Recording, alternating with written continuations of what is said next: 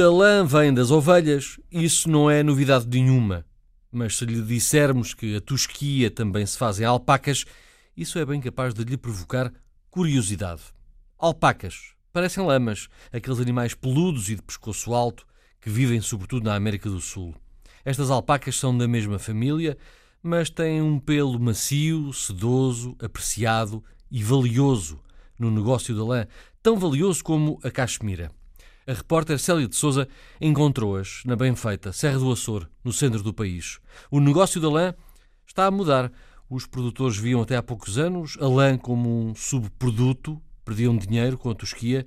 Agora começam a tirar proveito da fibra e apostam num setor que pode ser lucrativo no futuro. Negócio por uns fios. É uma grande reportagem de Célia de Souza com pós-produção áudio de João Carrasco.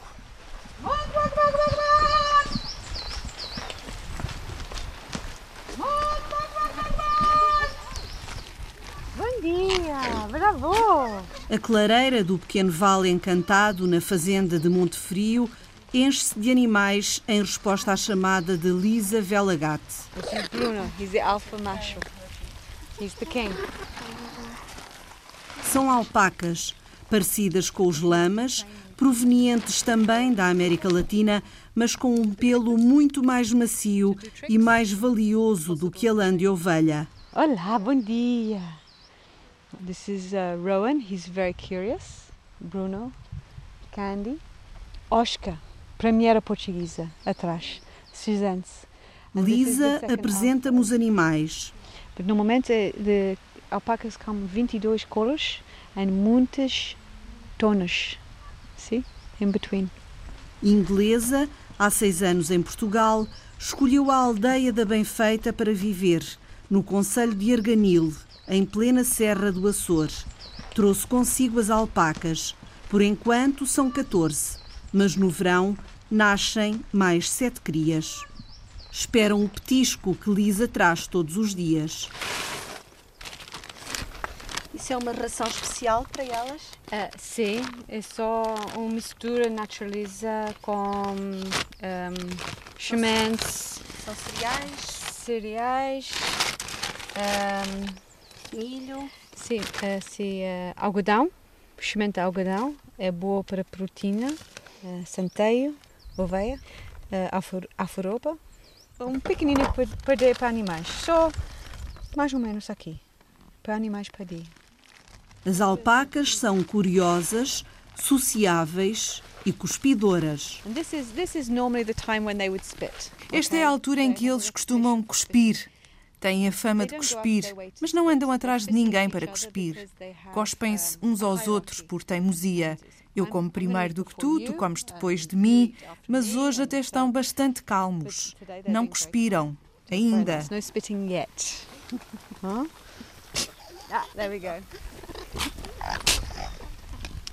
Em Inglaterra, Lisa trabalhava no mundo do cinema, em efeitos especiais, mas do que gostava mesmo era da lã. Decidiu mudar de vida quando teve o terceiro filho e teve que ser hospitalizada. I had to go into hospital into the intensive care unit and I Estive no hospital, numa unidade de cuidados intensivos no Reino Unido, e antes já tinha investigado que animais poderia trazer com lã, porque a lã é a minha paixão. Vi as cabras angorá, ovelhas de raças autóctones e coelhos angorá. Nenhum deles parecia satisfazer os critérios ambientais que tinha definido para o uso da terra. Então, quando estava no hospital, vi os bebés a usarem fibras artificiais. Tinha uma revista e estava lá uma fotografia de uma alpaca. E disse: Oh, alpaca, what's that? Oh, alpaca, que é isto? Olhei para a fibra, para o valor da lã e comecei a investigar avidamente. Ponderei as duas coisas. Tive em conta o ambiente, se era um bom local para os animais, e pareceu-me ser uma boa escolha. Então, ok, trouxe-os e estou a adorar. And it seemed to be a good, a good balance. So, um, so yeah, we brought them, and uh, I've uh, Uma fibra mais valiosa do que a simples lã de ovelha. Absolutely. It's the quality of the Absolutamente. A is qualidade da lã é mais fina, mais brilhante, mais quente, por isso é muito valorizada. Está ao nível da cachemira e angorá, alpaca. Está nessa categoria porque é muito macia e suave. because it is it's so much smoother, softer. Nos 3 hectares da Fazenda Monte Frio, as alpacas vivem em liberdade. Têm água fresca do ribeiro, ervas e arbustos tenros e montanhas de xisto para treparem. Precisam de pouco mais. But não muitas coisas, animais mais fácil, mais fácil. Sim, Só precisam de aqui de. sim só, só simples, sim, não necessário muitas coisas. Rowan! Rowan!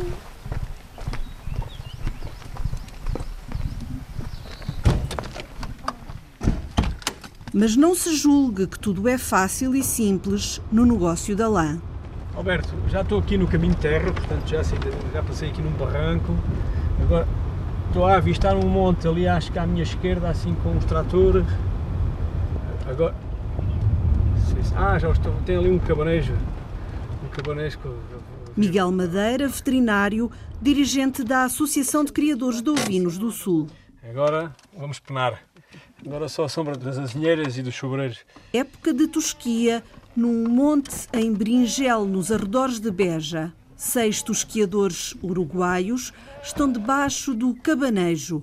É assim que lhe chama Miguel Madeira. Uma rede verde esticada que tenta atenuar os 40 graus de temperatura, pouco comuns em maio. Chapéus de palha na cabeça, corpos molhados de suor. À ordem recomeçam o trabalho. A ovelha eh, é, é apanhada e derrubada com uma técnica especial que não compromete o bem-estar animal e depois é, é posicionada no estrado onde é efetuada a desquia, não é? o tal método australiano. Depois desquiada a lã é, é apanhada pelo próprio desquiador e embalada em sacos apropriados e depois eh, segue para a indústria. Pronto, já vai mais fresco. para um dia como o de hoje agradeço. O conforto das ovelhas é também o negócio dos criadores, ou começa a ser, depois de muitos anos em que o que ganhavam com a lã não chegava para pagar a tosquia. Neste momento nós eh, temos uma parceria com uma, com uma cooperativa espanhola, uma cooperativa eh, especializada em lã, e, e é para lá que nós mandamos a lã de- daqui dos nossos associados. Ah, e depois é lavada e vendida no mercado mundial, depois de lavada em Espanha. É uma cooperativa que trabalha um número significativo de ovelhas, tem à volta de hum, 700 mil ovelhas associadas ah, pronto, e nós contribuímos com mais a, das nossas para juntar a essas 700 mil. E o que temos verificado nos últimos anos é que ah, temos conseguido preços finais de lã relativamente superiores aos preços normais do mercado que, que- que por, aqui, por aqui circulam. Sim. Estamos a Portanto, falar ano de. passado, estamos a falar, a lã foi comercializada aqui, a lã marina eh, branca foi comercializada aqui na zona eh, a 1,10€ o quilo e nós conseguimos eh, 1,50€. Ou seja, dá para pagar a tosquia e até já sobram uns euros, confirma satisfeito o criador Alberto Sampaio. Temos que caminhar no sentido de que a lã deixe de ser um subproduto e seja uma mais-valia. Neste momento já não é um peso na exploração. Portanto, a lã, a tosquia paga, a, a lã paga a tosquia. Sim, sim, era, era, um, era um mal necessário. Era, tínhamos que a tosquiar e, e porque a lã não era, não era trabalhada, enfim, nunca pagava a despesa. Neste momento já dá para pagar a tosquia. Com o apoio da, da associação, até na, na orientação da- dos cruzamentos para se ir apurando progressivamente animais que deem a melhor lã, para que isto no futuro se- seja visto como também um, um fator de produção, a lã. Neste momento o panorama já se alterou completamente. O ano passado, por exemplo, tosquiei e, e, e ainda sobrou dinheiro. De fato, macaco de sarja, chapéu de palha, como os tosqueadores, o ovicultor acompanha a azáfama. Explica que o futuro do negócio da lã está no associativismo. Há cerca de dois anos a coisa começou-se a inverter. E começámos a olhar a lã de outra maneira. Perdeu-se um bocadinho a cultura da, de, de, trabalhar a lã, de ter animais com, com boa lã. Começámos só a pensar nos borregos e o, a lã foi um bocadinho descurada. Sinceramente, dois anos, a coisa alterou-se. E eu acho que é esse o caminho que temos que seguir. Aos seis de cada vez, o rebanho de 300 animais de Alberto Sampaio liberta-se da lã. Os resultados começam a ver-se. Talvez por isso cresça a motivação para apostar num setor que já foi importante noutros tempos. Eu tenho registros da minha família, por exemplo, que uma, uma arroba de lã, portanto 15 kg de lã, valiam como três borregos. Se nós transpuséssemos isso para os tempos atuais, a lã, digamos que é valiosíssima. É? Atualmente, a lã, uh, em muitas zonas do país, não chega nem de perto nem de longe para pagar a tosquia e aqui, apesar destes valores que eu referi, de 1,50€ um, um por quilo, uh, sobra qualquer coisa, mas não sobra muito. O veterinário da Associação de Criadores, Miguel Madeira, sabe que há muito a fazer, a começar pelo apuramento da genética dos animais.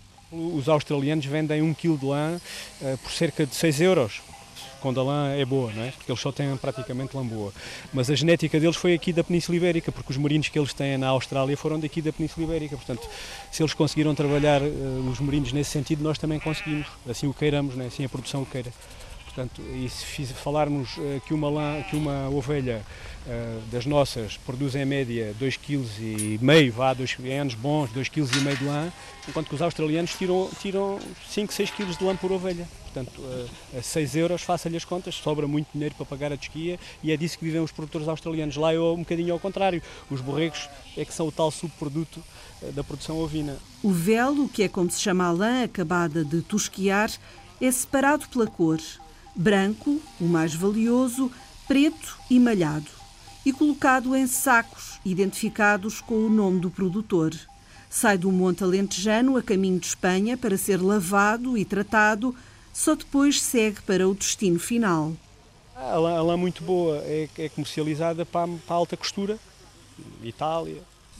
A gente fala muito na China, mas, por exemplo, a, Índia uh, também é um mercado eh, que compra muita, muita lã mas essencialmente a China neste momento. Agora estranha, estranha a falta de lã.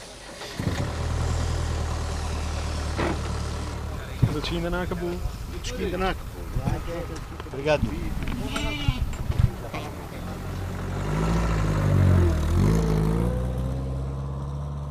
Prossegue a Tosquia, agora num palco improvável, o Museu de Serralves, no coração do Porto. É, para fazer camisolas. Serralves tem uma quinta com estábulos. Entre outros animais, vivem lá um carneiro, duas ovelhas e dois cordeiros de raça bordaleira. Para o trabalho de tosquia, seguindo o que são consideradas boas práticas, foi convidado um neozelandês há dois anos a viver em Portugal. Last one. This is the last one. Manhã de sábado cheia de sol. Martin O'Connell e a mulher Susana mostram aos visitantes de Serralves como se pode tosquiar uma ovelha, causando o mínimo desconforto ao animal e retirando o máximo proveito da lã. I am Martin from New Zealand and um, basically I came from a farm in New Zealand and we were taught Sou o Martin, sou da Nova Zelândia. Vim de uma quinta na Nova Zelândia e nós pensámos, aperfeiçoámos a técnica Godfrey Bowen. Com tantas ovelhas e tão pouca gente, temos que ser muito eficientes. A técnica Godfrey Bowen, não tenho certeza, mas pela minha experiência, acho que é a mais eficiente.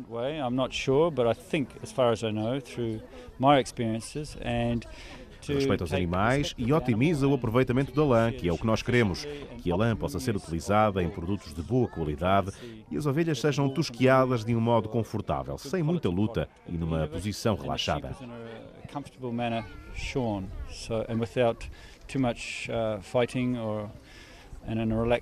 O tosquiador consegue imobilizar o animal, apoiando-o junto ao corpo, à medida que vai rapando a lã.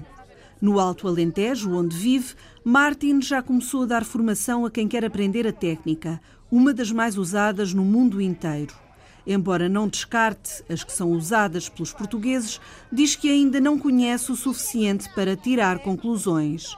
Do que pode falar é da qualidade da fibra, e essa é boa, só que na Nova Zelândia, de onde vem, é melhor aproveitada. We grade the wool and take away the bad discoloration, the color of the wool, and um, grade the wool as it's been shorn. Nós classificamos a lã, tiramos a que está descolorada. Só vai para o mercado a de alta qualidade. Há leilões e pessoas de todo o mundo, da China à América e outros sítios. Itália, compram a lã de elevada qualidade. Come to buy high quality wool and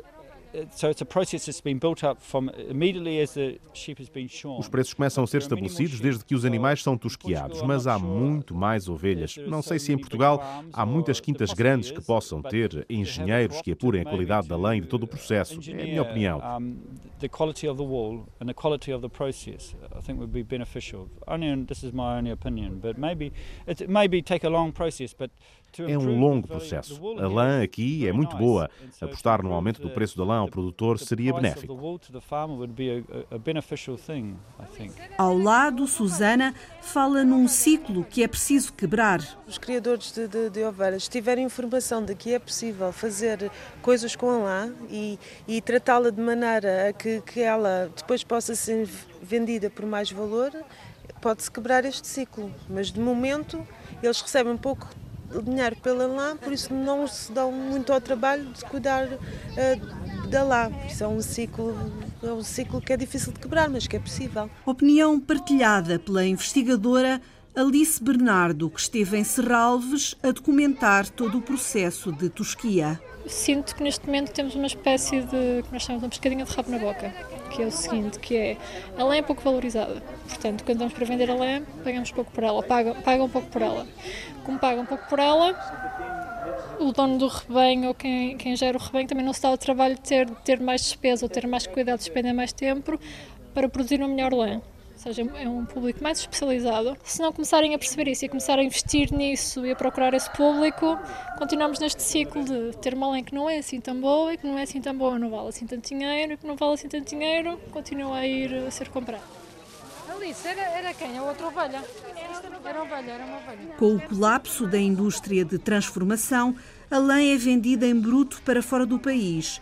Mas há quem a procure cá dentro e quem aposte na sua comercialização para um nicho de mercado que procura, acima de tudo, qualidade.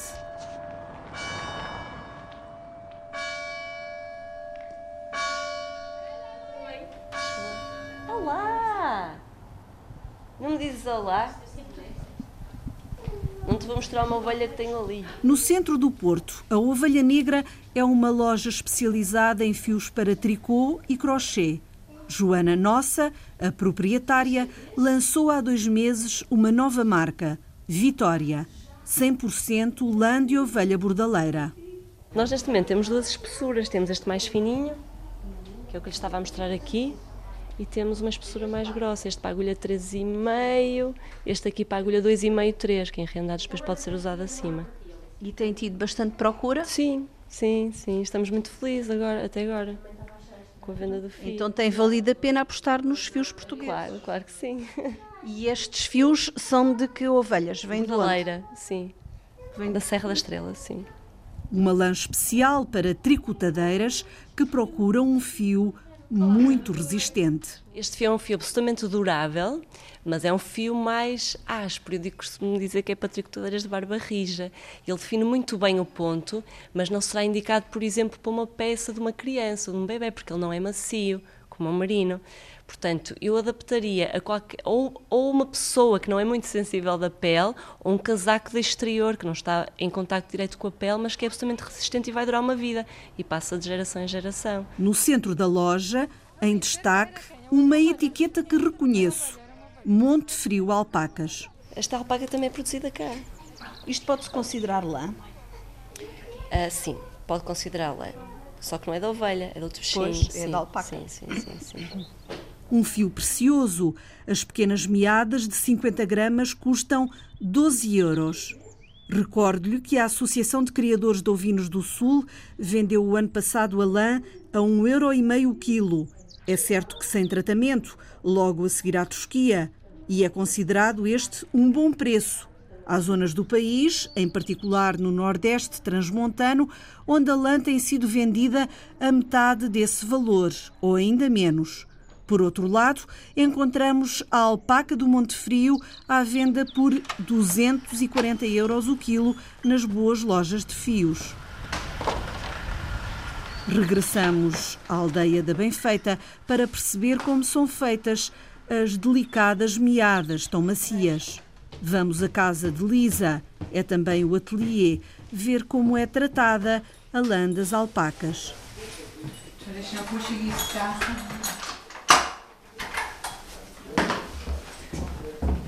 Casa de pedra e madeira, dois cães pachorrentos e lã, muita lã, uma já em meadas, outra acabada de tosquear, à espera de ser cardada e fiada. Ok, so this is uh, HQ.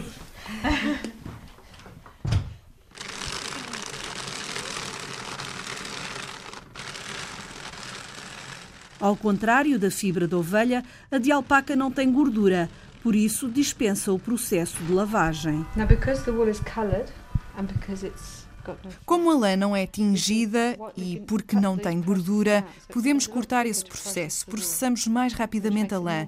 Torna-a mais valiosa porque não usamos produtos de limpeza para tirar a gordura, nem água quente. Não usamos lexívia, nem cores.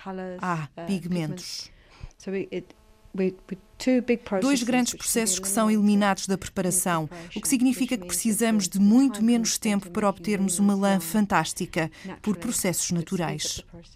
Usa as lãs só nas cores naturais? Sim, sim. Não são tingidas? Não. Não, agora não. É possível, sim. É possível, mas sim, não, sim, sim. Mas não usa agora tingidas. Sim. Uh, Fazemos-lo por vezes, mas com pigmentos naturais, com plantas de origem. Usamos eucalipto e outras plantas que temos aqui.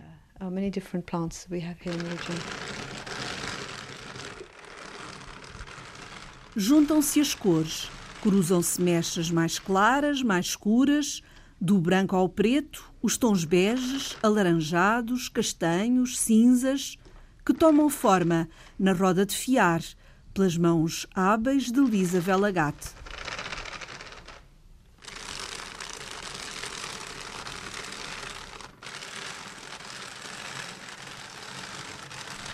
Negócio por uns fios. Trabalho de Célia de Souza e João Carrasco, que está disponível na página da Antena 1 na internet ou pode ser escutado através do Facebook deste programa. Reportagem Antena 1.